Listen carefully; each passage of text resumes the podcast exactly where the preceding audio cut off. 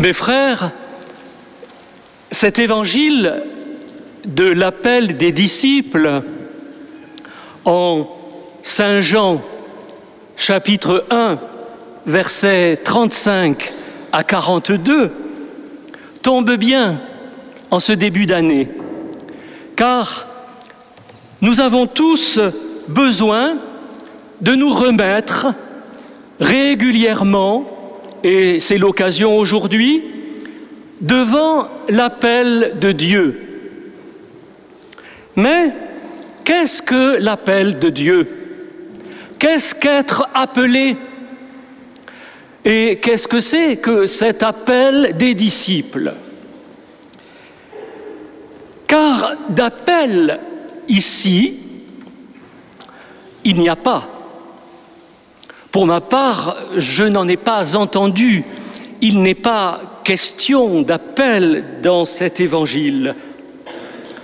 Le récit de référence pour l'appel des disciples n'est pas Jean 1, c'est Marc 1. Comme le pape Benoît XVI l'a bien établi dans son livre Jésus de Nazareth, le texte fondamental pour l'appel des disciples se trouve dans l'évangile de Marc. Au chapitre 1, il est dit, Jésus vit Simon et André en train de jeter leur filet dans la mer. Il leur dit, venez à ma suite, je vous ferai pêcheurs d'hommes. Aussitôt, laissant leur filet, ils le suivirent. De même avec Jacques et Jean, aussitôt Jésus les appela, ils le suivirent.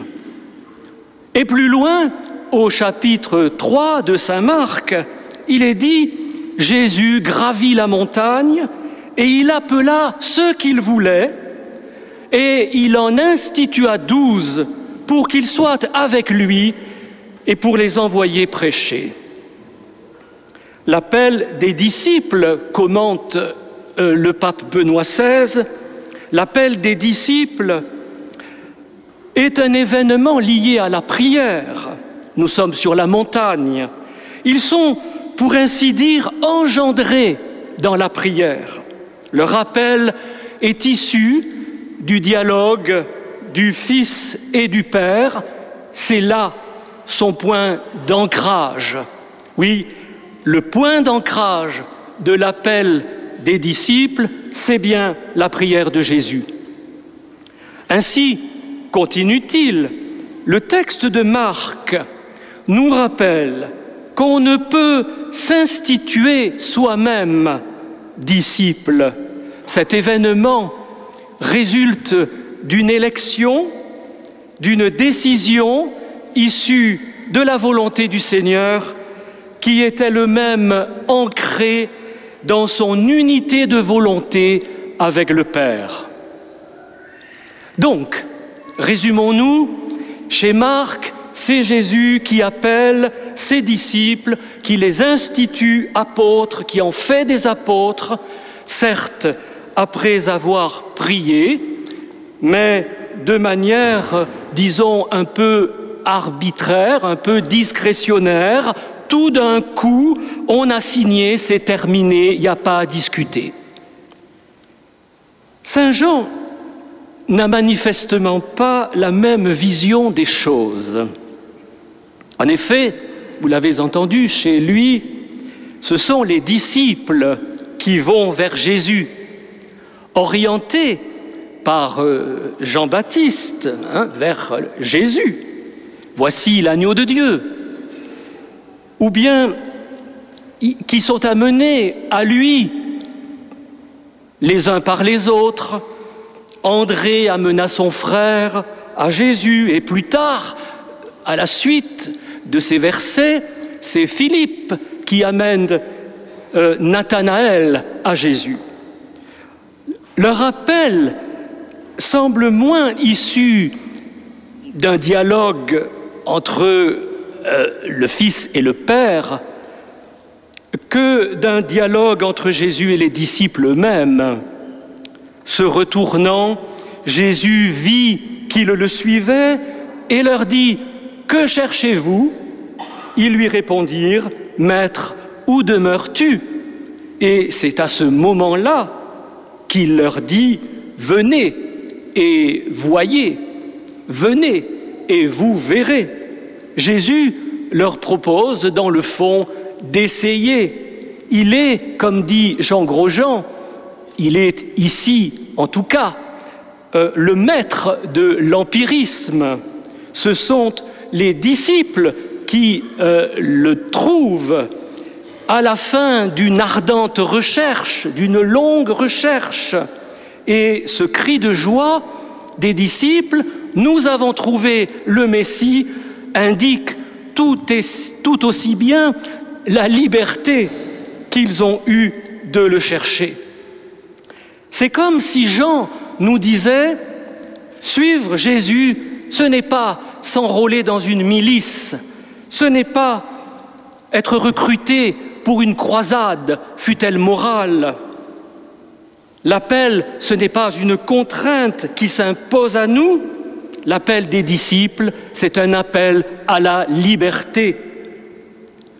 Or, trop souvent, on présente et on se représente euh, l'appel comme quelque chose d'impératif, de radical, d'absolu, de contraignant, comme si la vie chrétienne, c'était renoncer à notre liberté. Mais Dieu ne nous demande pas de renoncer à notre liberté. Il nous demande de renoncer à notre volonté propre. Et ce n'est pas la même chose, parce que la liberté, c'est l'état qui conditionne notre réponse, et c'est le don qui nous a été donné par Dieu lui-même quand il nous a créés. Mais alors, me direz-vous, qui dit vrai? Entre Marc et Jean, où se trouve la vérité? Est-ce dans Marc, dont on dit qu'il est l'évangile le plus ancien et donc le plus proche des faits, ou est-ce dans Jean, plus théologique, mais souvent historiquement plus précis? Mais les deux, la vérité se trouve dans les deux, mon général, car s'il n'y a pas toujours appel, s'il n'y a pas toujours appel, et c'est ce que nous dit euh, Jean, il y a toujours vocation. Disons que Marc et euh, les synoptiques euh, simplifient quand ils ramènent la vocation à un appel, tandis que pour Jean, la vocation n'est pas un ordre, c'est une question. Le Messie ne convoque pas, il sonde, il sonde les reins et les cœurs. Mais simplement, disons que certains préféreront, se retrouveront davantage dans la version de Saint Marc et suivront aussitôt Jésus dans une réponse spontanée à l'appel qu'il leur adresse, à un appel qu'il leur adresse de manière euh, directe et incisive, tandis que d'autres se reconnaîtront davantage en Saint Jean, dans l'expérience de Saint Jean, dans ce dialogue, ces questions qui marquent l'espace de la liberté et qui renvoient les hommes à leurs propres désirs. Mais encore une fois, nous sommes tous appelés par le Christ, appelés à la liberté qu'il nous offre pour que nous vivions avec lui. Amen.